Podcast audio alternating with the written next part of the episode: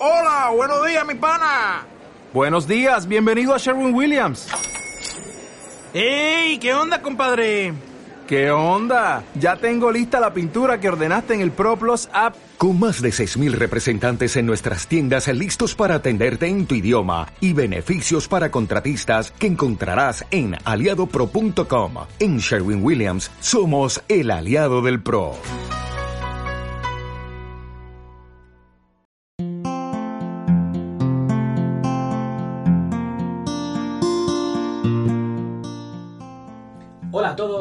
Bienvenidos al D20. Una vez más, aquí estamos retomando las riendas del podcast y grabando una apacible noche de domingo. Y como no, a mi lado en estas batallas sonoras cada vez más habituales, mi inseparable compañero. Hola Gasco. Hola amigos del 20, hola Raúl. Así que ya, sin más demora, comenzamos. Yo soy Raúl y esto es el D20.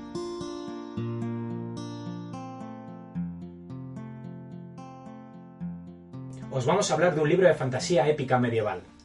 Os vamos a hablar de un libro en el que salen enanos, magos, unicornios y demás seres mitológicos. Os estoy hablando de Kelbalat. Y para ello vamos a contar con un invitado de excepción.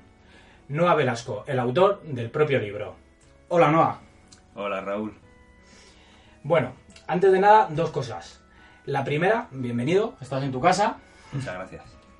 Y la segunda, mencionar al señor Miguel Laborda, ya que sin él esto pues no habría sido posible.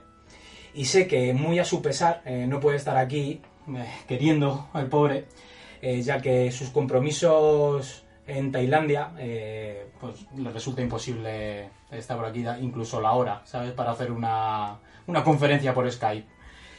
Que me lo medio propuso, pero era inviable. Así que nada, vamos al lío. Y es que parecía que, que no se daba la fecha concreta, ¿no? De, de que intentábamos quedar, no, uno no podía, otro tampoco, luego con lo de Miguel igual. Sí, no, además que me ha pillado buscando piso, en mitad de una mudanza y nada, pues ya que estoy más liberado, pues ha, ha sido un buen momento. Bueno, pues lo dicho, que después de dos o tres eclipses de luna, una caída de un imperio y, y demás, pues aquí estamos, vamos a hacerlo. Hemos tenido tiempo de sobra de leernos el libro y bueno, Así que yo creo que, que bueno, después de, todo esto vamos a, centrarnos primero en, en, ti y luego ya en, en, tu obra, ¿no? Así que lo primero, yo creo que la primera pregunta y, obligada es cómo llevas la vida de, escritor. Bueno, la verdad es que después de haber publicado es cuando te empiezas a, dar cuenta de que tienes una vida de escritor, es cuando ya es el punto de inicio, ¿no? Y en cuanto lo publiqué, tanto tiempo dedicado a la publicación, al final de escritor nada. Eres como un cuentas, eres de marketing, eres community manager, eres un montón de cosas menos escritor. Así que después de tanto tiempo decidí tomarme un poco de descanso. He estado también buscando un poco dónde voy a vivir, dónde voy a trabajar y mi máxima pretensión ahora mismo es eso, escribir y dedicarme a, a un poco las presentaciones, pero no dejar de escribir ahora que puedo. Hombre, es que quizás el, el escritor independiente, ¿no? Es, lo, que, lo que tú comentas, tienes, prácticamente haces todo, más que, que, estar en una editorial y que se muevan ellos o, o, pegarte tú con la editorial, pero vamos, en definitiva es lo que, lo que estabas comentando de, de que haces funciones de community manager y, de, y todo ello. Y lo que sí es que me parece haber leído ya que, que están cerca de los 600 ejemplares, ¿no? Eh, me parece haberlo leído ya por ahí en alguna parte de tu blog y demás, he hecho los deberes.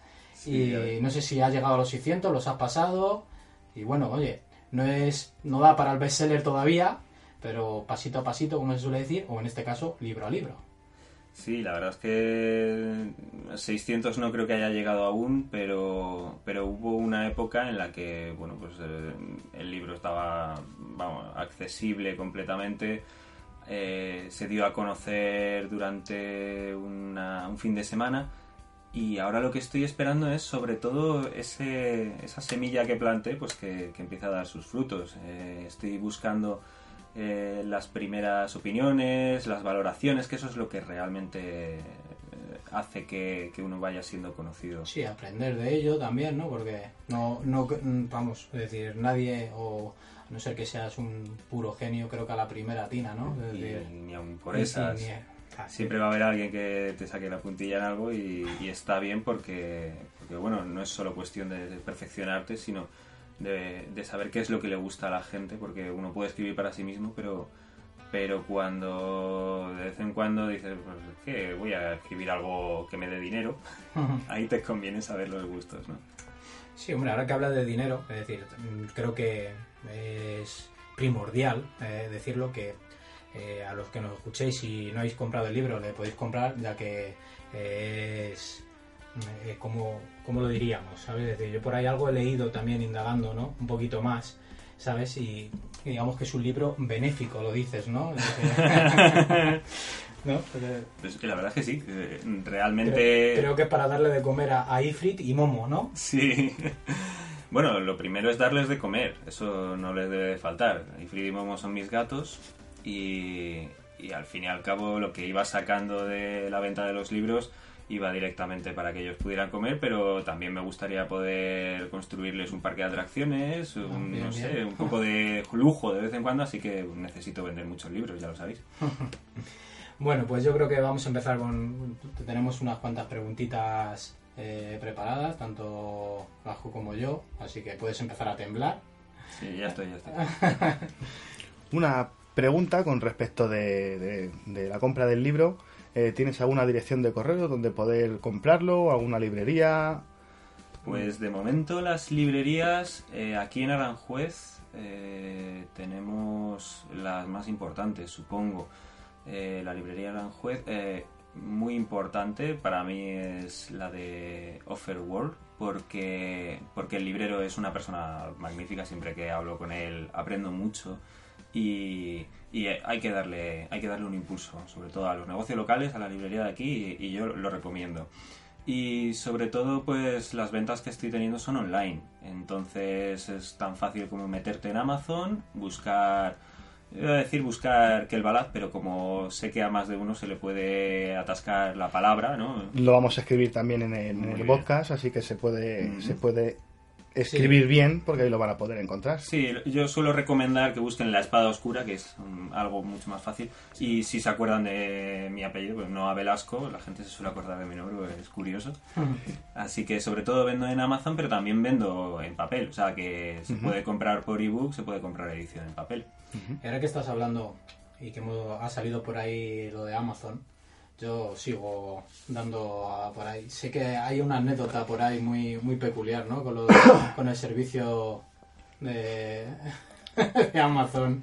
No, no, no quiero contarla si, venga. Sí, sí, no, lo voy a contar Hay- porque... Hay algo por ahí de, con los textos y demás, ¿no? porque De- no me han pagado para mantener el silencio y la verdad es que me tuvo, me tuvo no sé, dos semanas aproximadamente de, estar constantemente enviándonos correos en los cuales a mí me solía contestar gente distinta diciéndome las mismas cosas. Digo, pero vamos a ver, deja de leer en diagonal lo que te estoy diciendo. Resulta que eh, al, al dar el formato al libro para el ebook había una serie de errores ortotipográficos, sobre todo tenía un problema con las rayas de diálogo, que se me iban las palabras, se me separaban las palabras al cambiar la línea, y entonces me decían que eso pues que era normal o que era cuestión del dispositivo que utilizara y tal. Digo, pero vamos a ver, o sea, vosotros os dedicáis a esto de los libros y os da exactamente igual que yo lea en un dispositivo con los renglones al revés, con, con los guiones aquí o con las nada, después de darme cabezazos con ellos, al final eh, pues volví a intentarlo por mi cuenta, porque yo siempre intento por mi cuenta primero, y encontré una solución e incluso lo compartí con ellos para decir, mira, el próximo tonto que venga como yo, por lo menos no le mandéis a otro, o no le digáis que es normal y decirle una solución, que es lo que a mí me hubiera Sí, que no pierda el tiempo, vamos. y como es alguna otra cosa más con la que me di por vencido y tengo que admitir que, que el ebook quiero hacerle una revisión final y asegurarme de que se ve bien en todos los dispositivos, se ve como yo quería que se viera, porque le pasa algo también con, con la página de inicio. A veces te lleva a la portada, a veces te lleva al índice, a veces está. Y quiero terminar de hacer unas pequeñas correcciones que no tienen en el ebook, pero que sí está en la edición en papel. La edición en papel es la que está más, más corregida. Es la que me, me he leído yo por otra parte y Mm. me gusta. Me gusta mucho más el, el tema del papel que, que el de los ebooks, la tecnología. Me, me canso menos con ella. Pues es que precisamente uno de, las, eh, de los consejos que me dio el librero de, Offerworld acerca del papel, los márgenes y, la, y ya la cubierta también creo que a partir de ahora, no he hecho la prueba, pero creo que a partir de ahora, cuando compres una edición en papel, la cubierta es, brillo. Porque me he dado cuenta de que el mate, eh, la edición de Amazon, de Create Space, suele generar mucha, mucha mancha de color y al final es muy fácil que se te vaya degradando. Con la versión en, en brillo va a quedar un acabado mucho más estupendo. Así que a partir de ahora voy a hacer los libros lo más profesionales que pueda. Con brillo. Yo también voy aprendiendo, que por cierto, como he sido maquetador y diseñador, eh, le he dado mucho mimo a esto, que era mío, y lo he hecho lo mejor posible, pero sé que el siguiente va a ser todavía mejor. Vale, muy bien. Pues cambiando de tercio, eh, vamos a empezar con, la, con las preguntas, ¿sabes? Anécdotas fuera. y yo creo que la primera, así se podría decir, es qué te motivó a escribir el, el libro, ¿no? De, porque por lo que tengo entendido es el libro casi de toda una vida, ¿no? Más o menos. O de media. Sí, bueno, de una vida de lo que Pero- llevas ahora, ¿no? Dentro de 40 años no podrás decir de toda una vida, o quizás no. Eso pero- espero. Pero, pero sí, es decir, porque también he visto que has trabajado de, ilustrador y demás, ¿sabes? Pero, pero el, libro estaba primero antes que de trabajar de ilustrador, ¿no? Eh, antes que trabajar de ilustrador sí, pero surgió, surgió paralelamente a, mi intención de, ser ilustrador. Primero quería ser dibujante de cómics. Eh, y en cuanto a cómo nació esto de que el balá, de escribir novela, eh, a mí es que siempre pienso en Forrest Gump, que un día le da por correr y sigue corriendo y cuando se quiere dar cuenta es algo muy grande. Y, y me pasó pues más o menos lo mismo, que mm, a mí me gustaba escribir de toda la vida, mi madre también escribía. Y para mí era común eh, pues, fantasear constantemente y luego pues, intentar plasmarlo, ya sea dibujando o ya sea escribiendo. Lo que pasa es que no tenía facilidades para escribir. Entonces, eh, cuando ya las tuve, cuando vi que podía escribir eh, más o menos a diario o, si podía los fines de semana, pues intentaba siempre encontrar un hueco para, para continuar con esa historia que me estaba demandando más atención cada vez. Al principio iba a ser una tontería, simplemente pues una peque- un pequeño ejercicio de, de narración, de pues fliparme por un chaval que le gustaba jugar al rol, que le gustaban los cómics y que quería participar de ello. Quería yo también generar ese tipo de contenidos que a mí me gustaban y digo, pues voy a contar yo las historias que me gustan. Pero al final eso se fue haciendo muy, muy grande y, Sí, desarrollaste un mundo completo. y sobre todo eso, que llevaba ya mucho tiempo dándole vueltas a, a ciertas cosas que me rondaban. En cuanto a mitología, había ido absorbiendo, porque siempre he sido muy fan de la mitología, y, y de, y de ciertas cosas como los ninjas y la gente con poderes. Entonces, eh, la verdad es que a veces tenía ganas de meter ciertas, ciertos elementos en la novela, pero pero conseguí meterme las manos en manteca y, y fijarme en qué es lo que tenía por delante. Eh, una cosa que te, quería preguntar yo. En el libro aparecen muchas criaturas mitológicas, eh, como hemos contado, de unicornios, fénix y demás. Eh, ¿En qué, qué literatura te, te has inspirado en ella? Si te gusta un tipo más que otro. Pues eh, a lo mejor mi amor por la mitología empezó con, de pequeño con un cuento de Sigfrido y el dragón. Y a pesar de que el dragón es el elemento mitológico por excelencia en el mundo de la fantasía, eh, no sé, a lo mejor ese ambiente de héroes y de, y de seres eh, sabios o poderosos o descomunales o terroríficos, pues eh, a ver, había un mundo vastísimo en la mitología griega y, yo ya me, me había familiarizado con Tolkien y con la Tierra Media. Entonces eh, intentaba empaparme un poco de todo porque es muy fácil acceder a mitología griega eh, y por ejemplo la Odisea para mí fue un libro referente Y, y en cuanto a Tolkien también era fácil pues el mundo que él, que él exponía, a pesar de que también se había basado en, en una mitología ya existente. Entonces acudir un poco a esas fuentes de las cuales él había bebido, la mitología griega, pues era a lo mejor más fácil. Pero siempre que escuchaba o veía al- algún libro o alguna historia que pudiera ser de una mitología distinta, pues intentaba también, pues ya fuera hindú o ya fuera... Sí, porque vemos que en el libro además se ven muchas mezclas, no es solamente la griega, que es quizá como bien dicen la más conocida, pero hay cosas hindúes, hay cosas japonesas, orientales, hay también de los de los serían los godos, no los, los vikingos, un poco y Sí, es que además, claro, en cuanto a mitología japonesa es que tengo que reconocer que para mí igual fue por nacer en los 80 que se vieron de poner de moda las películas de los ninjas y todo esto, no lo sé, pero vamos, a mí Japón siempre me ha fascinado y ha ejercido, ha ejercido un influjo sobre mí que, que es evidente en esta historia.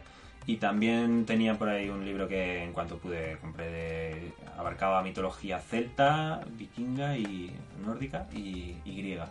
Y aunque me costaba mucho adentrarme en, estas otras mitologías más desconocidas, sí que de vez en cuando leía algún detalle o historias que, no dejan de ser muy parecidas a otras, pero contadas desde un prisma muy distinto y desde una cultura muy distinta, eh, lo, lo envuelven en un exotismo que también a mí me gustaba eso, también llevarlo a, a mis propias historias.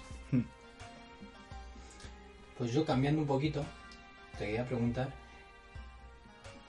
¿qué es más o qué te ha sido más fácil el, cuando llega un momento en el que escribes el libro, tienes el libro completo? Es decir, creo yo que más o menos sé por dónde van a los tiros desde la respuesta, pero bueno. O eh, cuando empiezas a trabajar en, en la revisión. Quizás es más pesado, ¿no? Es decir, sobre todo para, para todo aquel que, que empieza a escribir o que quiere algún consejillo, ¿no? Para todo el que. todo el escritor novel que quiere dar el primer paso después de tener su novela. Hombre, mm, mis consejos van a ser sobre todo los consejos de otros ah, a través de mi boca, porque yo he tenido también que, seguir consejos de profesionales y, y doy fe de algunos de ellos, sobre todo lo de dejar un tiempo para la revisión es algo casi obligado. En mi caso, lo de la revisión es que no ha sido una, han sido muchas y a lo largo de muchos años. Entonces yo en su día, eh, de verdad que de pensar en releerlo todo e ir corrigiendo, e ir eh, teniendo que cambiar las comas o, algún párrafo, se me hacía durísimo porque había invertido tanto tiempo, tanta energía en, en terminarlo que, que digo, ya lo he terminado, por fin me lo he quitado de encima. No, no, ni mucho Es que- menos. es que lo que sí, eh, además yo creo que mm, quizás se, se ve un poquito en el, en el libro. Es decir, estamos hablando de cuando empezaste a escribirlo, ¿qué, qué edad tenías más o menos? Pues empecé con 16 años. Y, y cuando una vez revisado y demás, Eh, la primera revisión, la primera revisión, bueno, cuando lo terminé, eh, al poco le hice una revisión, tendría 21 años, hasta los 23 a lo mejor estuve retocando, porque también hice las ilustraciones, eh, de un modo directo o indirecto probablemente iba viendo y, toca- y toqueteando poco, ¿no? claro, Eh, pero- esa fue la primera.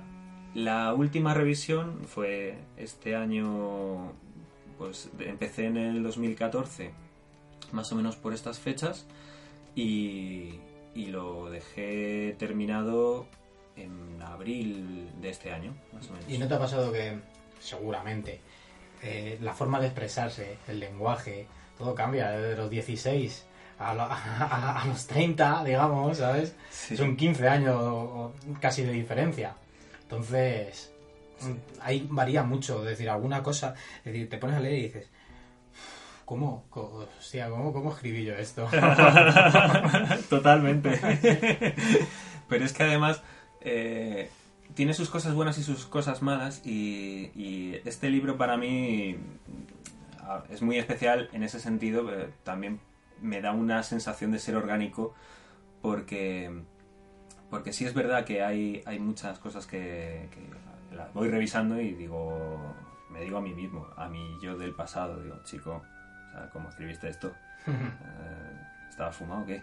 Y, y claro, eh, tengo una visión mucho más clara y más crítica que antaño, pero también es verdad que, que la forma de, de sentir que tenía en ese momento era muy especial. Eh, a lo largo de la vida, pues claro, van cambiando muchas cosas, pero, pero igual cuando te vas haciendo mayor, pues te vas haciendo una persona, no sé, a- suelo verlo como menos interesante en muchos aspectos, porque vas perdiendo un poco ese brillo, esa inocencia, esa ingenuidad con la que ves las cosas y, te, y te emocionan, ¿no? Cada vez es más difícil. Entonces yo eso quise respetarlo y no solo por, por la sensación que a mí me daba. Digo, vale, igual no lo has expresado como yo lo expresaría ahora, pero me has emocionado más de lo que yo podría hacerlo porque yo ahora soy más cínico, soy... Más previsible.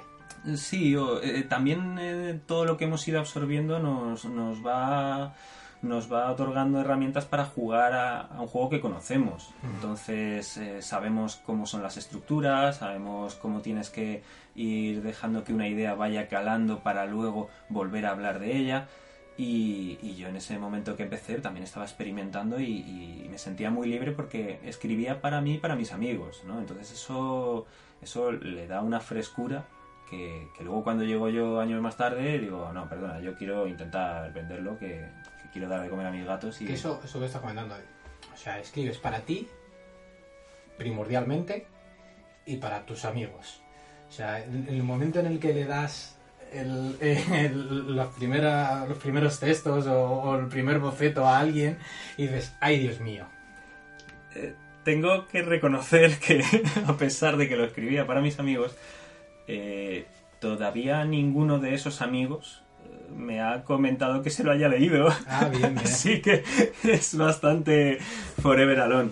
Eh, en, en su día, y también por- para mi defensa, eh, lo, lo escribí en, en- en Word, en un ordenador donde pues por aquel entonces nadie escribía, o sea, nadie leía eh, como ahora tenemos las tablets, los iPhones, eh, es más, es mucho más fácil leer y estamos mucho más acostumbrados. Pero yo por aquel entonces ni a mi peor enemigo le hubiese obligado a, a leerse el tocho de no sé cuántas páginas que se- en el Word este eran 600 páginas. O sea, yo le daba labras a mis amigos con lo que estaba escribiendo y me apoyaba más la madre de alguno de ellos que, que luego, que luego ellos, ¿no? Y, y vamos a ver, no se lo tengo en cuenta porque, ya te digo, yo lo, es que lo entiendo perfectamente. A mí me llega un amigo y me dice, toma, léete este tocho y digo, ¿cuántos años me das? Y yo les he dado ya un montón de años porque... Y más en, en aquel momento, ¿no? Después de haber enterrado la máquina de escribir, utilizando un, un 486. Claro, que para mí fue la herramienta, precisamente, fue la herramienta salvadora porque eh, por un lado me dio la oportunidad de poder escribir de seguido, pero por otro lado no deja de ser eh, complicado el tema de, luego compartirlo. Tampoco tenía, no tenía tinta suficiente como para imprimir todo eso. Pero sí es verdad que antes había estado escribiendo con una máquina de escribir de mi abuelo, que pues eh, religiosamente tenía que volver a su armario todas las noches. Y yo soy bastante búho, soy bastante nocturno y soy muy creativo de noche. Hombre, es que, es que estaría bueno. eh, Tu madre y tu padre, ¿no? Intentando dormir en, en la habitación de al lado y... todo el rato. La- la- es que aquellas máquinas hacían ruido. Sí, sí. Incluso la siguiente, que fue otra eléctrica, porque la primera era un Olivetti de estas antiguas, que es que tenías que, tenías que martillear las Mm. teclas para que, para que imprimieran. Pero luego con la eléctrica eh, iba como la seda, pero también hacía un ruido infernal. El hecho de que me regalaran un ordenador, por muy antiguo, por muy viejo y cascado, y que además me lo cargué varias veces hasta que aprendí a no cargármelo más, y pude escribir, porque al principio cuando escribía todo me salía en- con la tipografía Impact y era un tumor a los ojos. eh, leer todo aquello con esa tipografía que, si no lo sabéis, pero es muy comprimidita Mm. y, y alta, ¿no? Entonces se lee fatal y me dejaba los ojos. Así que cuando ya por fin dejé de cargarme el ordenador, eh, para mí fue la salvación porque no Y, sé- y estamos hablando de 600 páginas comprimidas, entonces. No, no, no, no, no, no. Conseguí arreglarlo cuando llevaba a lo mejor 20 o así. Bueno, y pegando un salto en el tiempo, eh, de, digamos, de los inicios a, al final.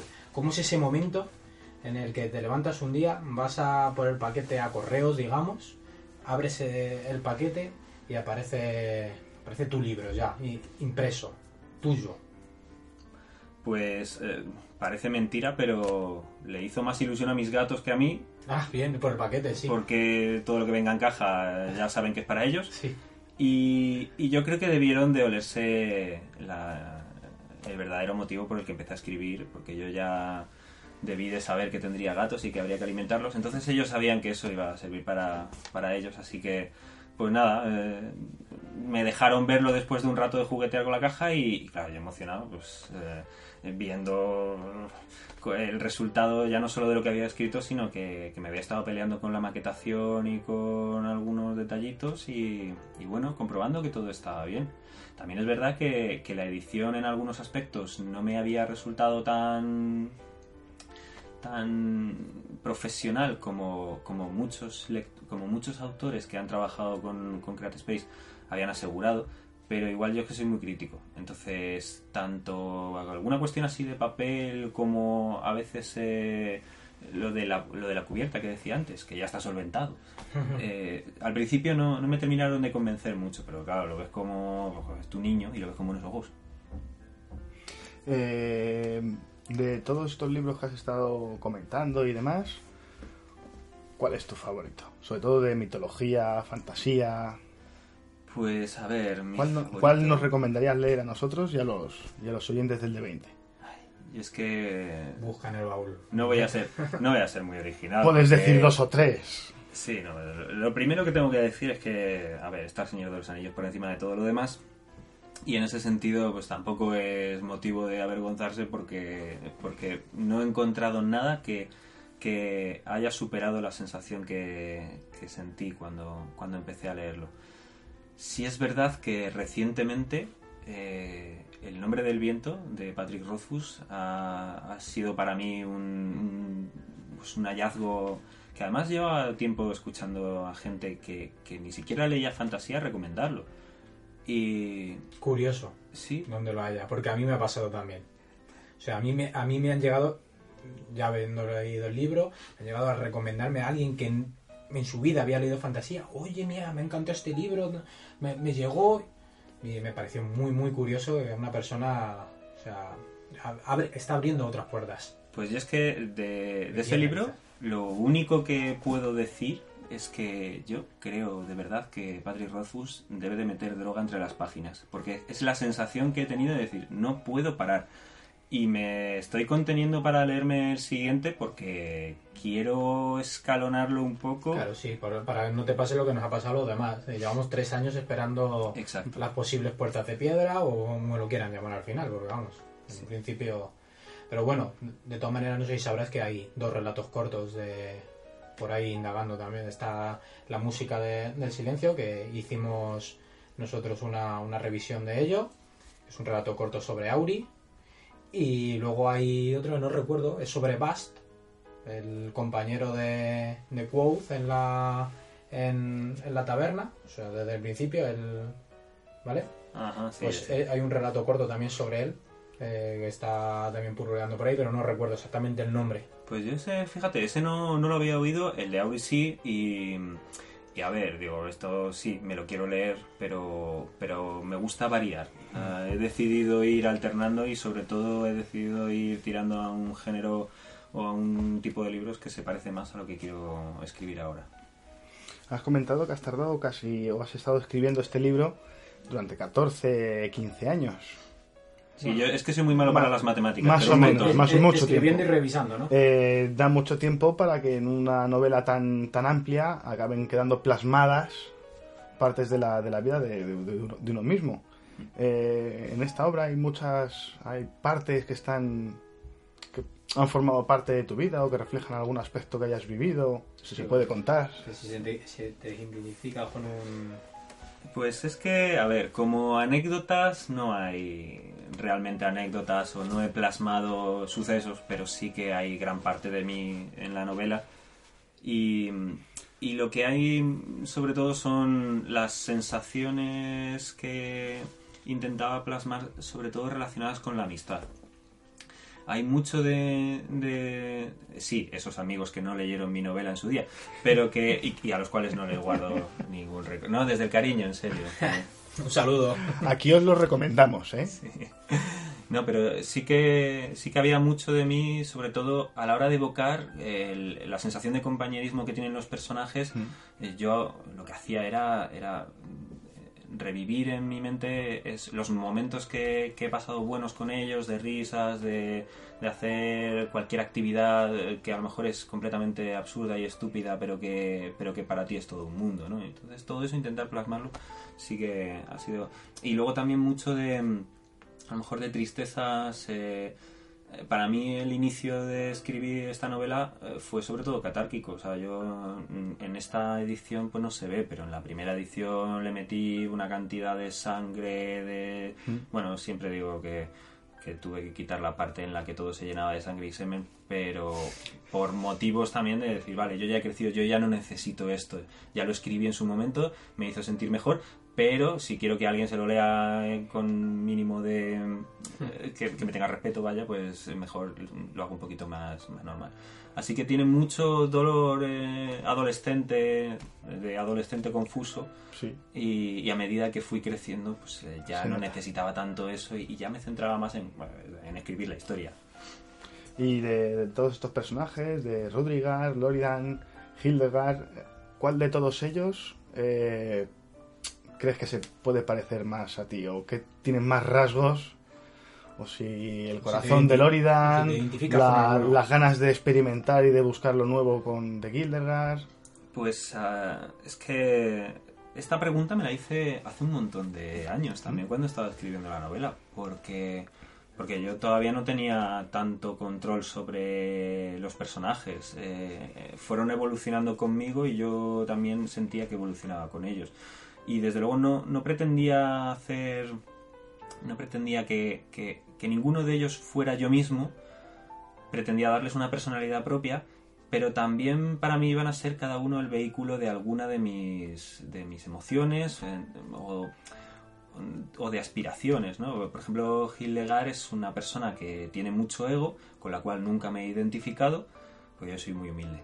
Entonces, eh, el hecho de que él fuera la persona que tiene la- el punto de razón, que, que tiene, tiene un saber estar, eh, a lo mejor se basa más en, en ciertas aspiraciones ¿no? que, que en ser parte de mí mismo. Mm. Y sin embargo, otros personajes que suelen mostrar ciertas sensibilidades eh, son una forma también de, de- mostrar algunas de, mis partes. Entonces cada uno le iba aplicando. Y Rudrigar probablemente, tal vez por ser el, ese primero con el cual empecé a escribir, que, que parecía que iba a ser el protagonista de la historia, al final tiene que compartir con, con todo el elenco. Para mí, Rudrigar es sobre todo el, el- la guía, ¿no? El, eh, no quiero decir que sea yo, porque, porque me parece una persona muy distinta a mí, pero hemos compartido juntos muchas cosas, ¿no? Entonces, en ese sentido, a lo mejor Claro, es- fue, es- fue el primero, ¿no? es el más cercano. Porque luego Barediel también tiene algunos puntos en común. Brax eh, creo que ya es el espíritu gamberro que, que he ido desarrollando con el paso de los años. Curiosamente me sentía muy ajeno a Brax y sin embargo a día de hoy es mi forma de, de evadirme a veces de, de la seriedad y de la realidad. Y luego Lorindan, la verdad es que los personajes femeninos, tengo algo con los personajes femeninos, eh, no sé si incluso veneración, ¿no? Para mí, eh, a lo mejor el, el trato, sobre todo con mujeres a lo largo de mi vida, me ha hecho conectar mucho con ellas. Y a mí me parecen personajes, a ver, sobre todo a los hombres nos parecen personajes muy complejos. Y eso también es, es cierto atractivo. Nosotros los hombres solemos ser muy simples. Eh, ellas suelen tener muchos matices, a veces son muy difíciles de comprender, ¿no? Salvo que sea una bárbara. O sea, sí, que, que ser una bárbara es la cosa más fácil que hay. Eh, pincha muere y ya está. La verdad es que el personaje de, de Loridan eh, llama la atención porque es la de la, la mujer del grupo y tiene, tiene una personalidad muy, muy propia y la verdad es que sirve de argamasa para el resto, porque en parte si no llega a ser por ella, hay veces que... Como pasa con la mayoría de las mujeres. O sea, Sí. en, en un conjunto de hombres, eh, la mujer es la que pone a todos en cintura o hace que, que todo eso funcione la mayoría de las veces. Ojito con lo que dices, que luego tiene toda la el- el razón. público femenino, el sector femenino se puede sentir ofendido. y- Ofendido por ser argamasa. Ah, bueno, bueno, eh, oye, De que la unión. hay, que, hay que cuidar las palabras. ¿no? Que, que el público femenino que, que dé su propia versión de, de cómo funcionan estas cosas, porque, porque al final ellas son las que, ya te digo, son las que ponen muchas veces la coherencia a un grupo de bárbaros, que no, son, no es que sean bárbaros, pero es que cuando se juntan muchos hombres, pues ahí lo que predomina es salvajismo y barbarie. O sea, tiene que haber una mujer que diga, a ver, limpia un poco esto o, o, o deja de abrir la puerta con la cabeza. Y otra cosa que me, que me he fijado, como has comentado, el libro tiene mucho, mucho tiempo de, de escritura y, y se ve, creo yo, al menos el final del libro, o por lo menos la conversación final que tiene Nekuro con, con los personajes. A mí me encantó, me la tuve que leer dos, tres veces porque te, te felicito, me gustó mucho esa conversación filosófica que tuvo con ellos. Eh, yo creo que ahí se ve más plasmada eh, tu parte más madura, ¿no? De, de alguien ya que lleva un tiempo más, más reposado y que quizás más eh, el principio del libro se nota más esa juventud de pues un chico de, de 16 años, 17, que, que va un poco más, más alocado y se ve muy bien, o a mí por lo menos me lo ha parecido, corrígeme, que ya el final del libro, sobre todo esa, esa parte final, ya tiene un pozo más, más maduro, más... Sí, porque eh, hay que decir que él no sabía el dato ese de que había empezado a escribirlo más de joven tal, y fuera del micrófono ya habíamos hablado y me había dicho, es que aquí parece como un- un tipo, ¿sabe? De lo que está contando, era un tipo de, de- de escritura y al final como que va madurando la cosa el, y, y ya se lo comenté y dice, ah, pues ahora sí que me cuadran entonces las cosas, porque claro, yo sí lo sabía porque ya habíamos hablado tú y yo alguna vez. Sí. Pero, pero, eh, pero él no tenía ni idea y mira, lo, lo detectó. ¿Y es así? ¿O, o tú una vez escribiste la mitad, parte de la mitad del libro, otro, otra vez fue... Pues es que sí, por eso decía que el libro me parece un poco orgánico, porque, porque va creciendo. De hecho, para mí, eh, el tiempo que tardé en escribirlo, eh, no sé, me- es como- como si hubiese estado haciendo un curso en Hogwarts, ¿no? Vas aprendiendo un montón de cosas, vas, no solo, claro, tienes que aprender a escribir, tienes que aprender a, a lo de los personajes, a desarrollarlos, a que sean creíbles, a... Todo eso, claro, se, nota mucho cómo va madurando porque, por ejemplo, para la conversación del dragón, yo había estado leyendo un montón de filosofía, Sócrates, Platón, de, todo eso, con qué quería quedarme, con qué no, qué visión quería dar de- del, del dragón. Y, y cuando llego a Nekuro, vamos a ver, ya llevaba mucho tiempo con, o sea, ya estaba planificado cómo iba a ser. No voy a decir cómo. me lo tuve que leer porque me, me, me, me- me llegó, ¿eh? Entonces cuando llegué a esa parte, claro, era la parte final, entonces, a pesar de que la idea fuera la misma, el desarrollo que le di eh, era mucho mejor de lo que podría haber hecho si hubiese escrito eso en un año o en dos. Y no solo eso, sino que con la revisión, eh, con la revisión lo que más mano he podido meter es a la segunda parte. Porque la primera tiene, tiene una forma de escritura que es tan especial, tan de ese yo del principio, que era muy difícil alterar una coma. Porque en cuanto metías alguna cosa distinta, alterabas eh, un párrafo, todo estaba tan ligado que, que- que afectaba completamente al resto. Entonces me obligaba a reescribirlo todo desde el principio y decidí dejarlo un poco como estaba. ¿Cuál es la primera parte? O- La primera Yo parte, creo que sé cuál es la primera parte, pero creo, quiero que me la digas toda La primera parte no es eh, no está marcada en el libro como tal, eh, pero pero sí que hay un, un punto culmen eh, cuando se están acercando, porque a ver, en la historia persiguen un objetivo. eh, que es lo que les va a dar pie luego a bueno van- se van armando ¿no? Sí. y, y a medida que se acercan al final eh, ya empieza como el crescendo y, y a partir de ahí se podría decir que, que viene la segunda parte que, que yo siempre lo digo eh, que has leído la mitad del libro digo pues espérate que viene lo mejor Eso, eso es. Eso es. Me- he de reconocerte que a mí el principio del libro me costó un poco, pero una vez llega a esa parte que tú comentas, fueron dos días. ¿Cuánto se libera la bestia? Fueron dos días. claro pues el- Y se nota mucho eso que comentas de, de la madurez, de, Mm. de cómo vas creciendo. Sí, sí, pues eh, yo la verdad es que mm, a veces me lo he planteado lo de lo de reescribir el principio, pero también me siento traicionarme a mí mismo y, y que ya no sería aquel balaz, ya probablemente sería otra cosa. Entonces, hombre, yo animo a la gente a que sobre todo pase la primera parte o la primera mitad, porque no sé exactamente en qué punto, pero yo, por ejemplo, la última revisión que hice, eh, recuerdo que, que me lo pasé bien con, si son 500 páginas, pues con las 200... Bueno, claro, es que de, la- de todas las páginas que tiene, tiene el, al final los apéndices, Sí. que, que tiene lo suyo. Y los textos maestros, ¿no? Los textos maestros, exactamente. Pues el caso es que la primera parte de lo que es la historia, quitando los apéndices, eh, la disfruté. Pero es que con la segunda me lo pasé bien y, para mí una nota mental, ¿no? Es decir, mira, si yo me lo he pasado bien eh, volviendo a verlo, eh, tengo que ser consciente de que cuando intente explicarle a la gente de qué va el libro y todo eso, eh, manifestarles esa, ese gusto,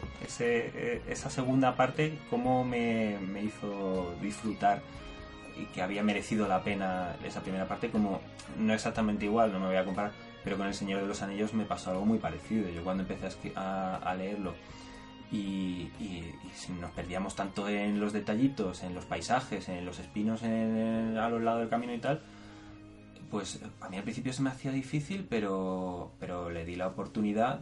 Digo, joder, pues no es para tanto esto. Y menos mal que le di la oportunidad, porque luego a partir de ahí fue, vamos, o sea, amor a primera vista. Bueno, eh, sabrás que este es un programa de juegos de rol y juegos de, mesa, de fantasía y demás. Y queríamos saber aquí en el de 20 qué, juegos de mesa o qué juegos de rol le gusta a Noah o si ahora estás jugando alguna cosa. Pues a lo mejor alguno que haya jugado a este juego ha visto ciertas, ciertas eh, criaturas o cierta, cierta relación con el RuneQuest, juego de rol. Porque fue con el que me inicié y, y además que muchos también jugadores de rol habrán visto eh, cómo parece que estás leyendo una aventura de rol con unos personajes y cómo... eh, de hecho os voy a revelar una anécdota secreta del libro y es que hay un combate con, con el con el cefaloctópodo Sí. que lo determiné tirando los dados de, de rol. yo iba En primicia, primicia, eso me gusta. yo iba narrando eh, a mi gusto, es decir, vamos, yo quiero que ataquen por aquí, yo sé qué defensas tiene, qué tal. Pero vamos a ver si Rudrigar es capaz o no es capaz. Y tenía las hojas de personajes de, de los, de los protagonistas En RuneQuest. eh, en modo RuneQuest. Luego, ya más adelante, eh, también jugué al Dungeons and Dragons Advance en segunda edición. Y la verdad es que por el universo me gustó más. Eché de menos algunas de las. de las. em, de ese mundo que tenía RuneQuest más, más adulto, más sombrío. Pero entendía mucho mejor lo que sucedía en, en Dungeons por familiaridad. Y luego de juegos de mesa, em, de juegos de mesa es complicado. Yo tengo especial cariño al Carcassonne porque para mí fue fue casi la droga puente. Eh, de esto que empiezas ahí, oye, cómo mola esto, ¿no? Y ya empiezas a probar otros juegos más complejos o más profundos, pero pero bueno, primero empecé con el Munchkin que, que yo creo que también le ha pasado a mucha gente de jugar al Munchkin, viciarse tanto que acabas llega un momento que, lo aborrezco, no puedo jugar más. Entonces por eso no lo menciono. Porque Carcassonne sí. Sobre todo cuando las partidas se van a 5 horas. Sí, sobre todo cuando tengo unos amigos que se compran todas las expansiones y acabamos jugando ocho personas con tres expansiones que te tiras tiempo leyendo la carta para entenderla, sigues sin entenderla y luego en cualquier momento surge alguna de estas de, de, necesito ayuda para derrotar a este monstruo, das ayuda y luego en la repartición de bienes resulta que no está todo el mundo conforme y pierdes a un amigo. Eso me ha pasado. He perdido un amigo en juegos de mesa. Sigue siendo un gran amigo siempre que no juguemos a nada. bueno. Bueno, eh, eso yo por ejemplo también puedo decirlo, ¿sabes? Es decir, es, jugar en casa al Munchkin y tener bronca. O sea, de hecho, mm, yo sé que con Laura hay, hay, hay lío porque no es un juego separatorio, digamos, de alguna manera, ¿sabes? Separatista. Hay que tomárselo de otra manera. Sí, sí. Es un buen juego para descubrir quiénes son tus verdaderos amigos y quiénes son enemigos en potencia. Pero, pero yo intento alejarme un poco de esos juegos porque no soy tan competitivo, pero sí que tengo mucho cariño. El Carcassonne es porque le tengo cariño especial porque empecé a jugar con él. pero quizá de mis juegos favoritos el, el Small World. Y ese tiene el grado justo de, de puñaladas traperas, pero, pero siempre lo he disfrutado mucho. No hemos perdido amistades jugando a eso, eso está bien. Eh, ¿Estás trabajando ya en algún otro libro? Pues es que justo ahora empieza, empieza noviembre, el mes del NaNoWriMo, como dice un amigo mío. No tengo ni idea de si se pronuncia así o no. Bueno, Pero que es el Licencia National. Novel Writing Month y que consiste en escribir como si no hubiera mañana 50.000 palabras en todo el mes. Estuve pensando con qué me iba a meter, porque llevo, llevo varios meses, como he estado un poco pues aquí y allí, sin saber muy bien qué horario iba a tener, sin poder establecerme una rutina, tenía hasta dos proyectos de novela con los que me he estado peleando y he decidido dejar un poco de lado para meterme en, en este evento con, con algo completamente distinto. Porque todo lo demás era fantasía y era en el mundo de Nord donde se desarrolla aquel balaz, pero más tarde. Y al final me voy a meter con algo que es bastante personal, que es un proyecto que tenía en mente para hacer también, a lo mejor con, con ilustración, con viñetas, y que se llama Gusanos en la Basura, que es una especie de eh, autobiografía semi-inventada, porque no tiene no tengo todos los detalles de lo que quiero contar siempre tengo lagunas y, y me funciona bien inventarme lo que no sé pero como quiero que sea algo muy directo y voy a contar mucho de, de mí mismo y de mi infancia que, me di cuenta cuando de vez en cuando se la contaba a alguien de coño mi, mi vida a veces da para un libro así que no solo por hacer un libro sino porque me sea a mí un poco terapéutico voy a escribir cosas que están relacionadas conmigo. En lo importante voy a ser muy sincero y en lo que no me acuerdo, pues lo siento mucho, pero voy a meter Tirarás ahí. dados. Sí, es muy parecido. Bueno, sobre lo que estabas hablando hace un momentito de, de los mundos de, de Enor, ¿vale? Eh, algo también he leído yo creo en eh, por tu blog y demás, de, de que en un momento eso pensaste hacer trilogía, trilogía ¿está eso por ahí por ahí? ¿O Sí. sacarle segunda parte? Quizás una tercera, como estamos diciendo. Pues eh, un poco de todo, sí. Es que justo, justo después de que el Balaz yo ya tenía planteado lo que iba a escribir y iba a consistir probablemente en una trilogía. Había empezado con el primer libro y tenía bastante escrito de borrador, pero no tenía del todo, no tenía la segunda y la tercera parte no estaban planificadas ni mucho menos, era una idea muy vaga. El caso es que claro, han pasado también muchos años de esa, así que estuve haciéndole la revisión. Quería quería cambiar la historia para hacer un poco hacer un poco trampas porque tengo otro personaje que es muy posterior a aquel Balaz y sin embargo aparecía en la siguiente novela de Kelbalad, eh, que sucede pues unos tres o cuatro años después de Kelbalad y dices tú cómo se come eso no? entonces el caso es que voy a voy a hablar de Avirae que es un personaje con el que estuve haciendo un webcomic Eh, fue para mí retomar no escribir novela pero sí estuve escribiendo los guiones de, de los cómics y es un personaje al que le fui cogiendo muchísimo cariño. Entonces quería desarrollar la continuación de Kelbalaz eh, a modo de introducción para ir conociendo a ese personaje y del cual luego escribir novelas con un género fantástico pero más de misterio, más de... no tanto policíaco, sino desde el punto de vista del ladrón y de ir resolviendo un misterio a través de los ojos de Aevirae, la ladrona, asesina barra Sí, sí. pícara, lo que tú quieras. Eh, todavía estoy pensando en términos para ello. Pero suena, suena interesante, suena Mm. interesante desde luego. Eh, lo que sí, eh, yo creo que de preguntas más o menos vamos servidos.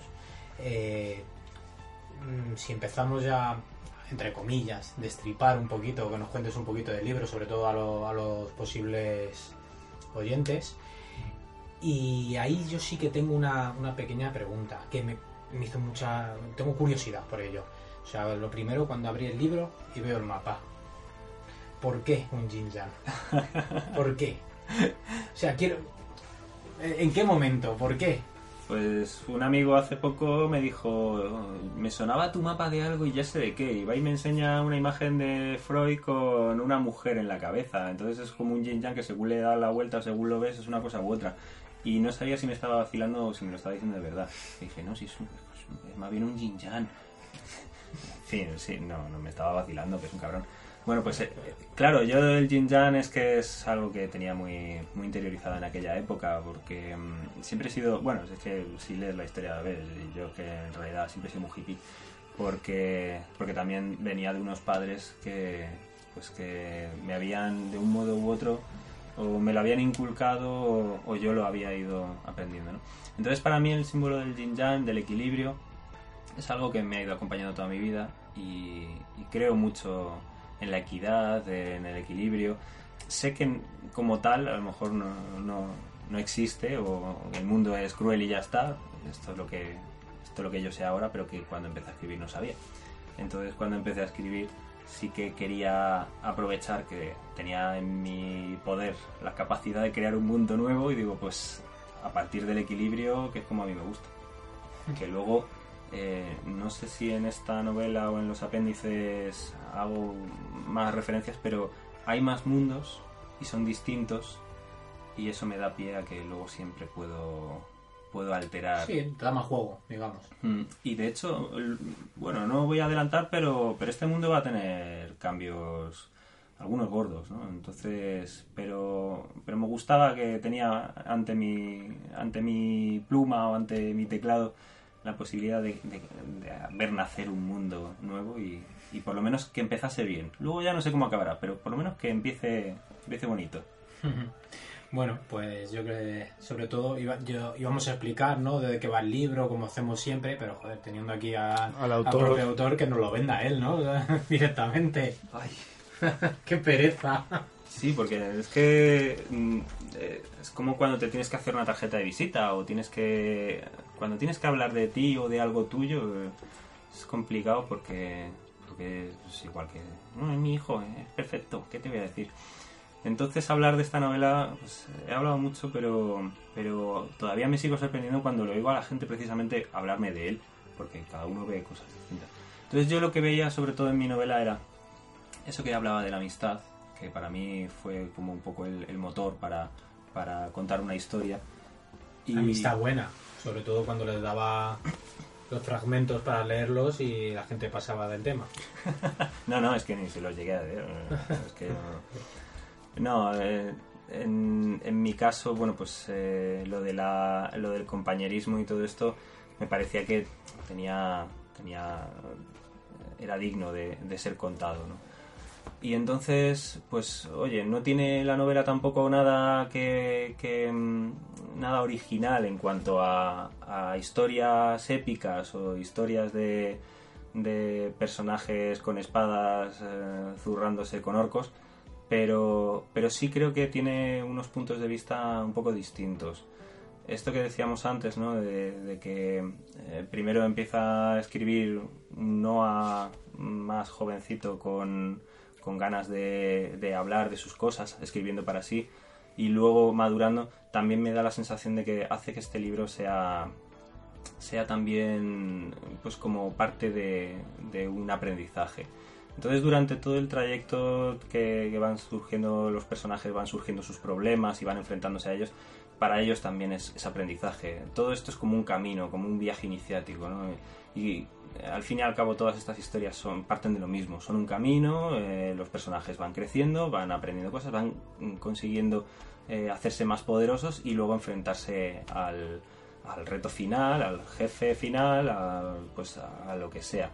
Y en ese sentido no he pretendido ser especialmente original, pero sí que he pretendido que ese camino, que es para mí lo importante de esta novela, se disfrute, sea lo que realmente valoras. Que cuando cierras el libro dices tú, pues ha sido una historia mm, normal, una historia eh, como otras que he leído, pero lo he disfrutado, me ha gustado, me he entretenido y eso es básicamente lo que he buscado.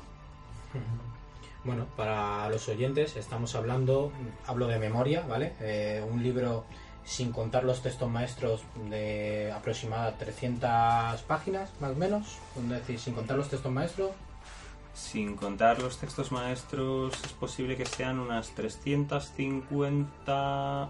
Sí, por ahí. Más luego casi otras 200 de, de textos maestros o apéndices, como, como han mencionado antes, ¿no? Más o menos.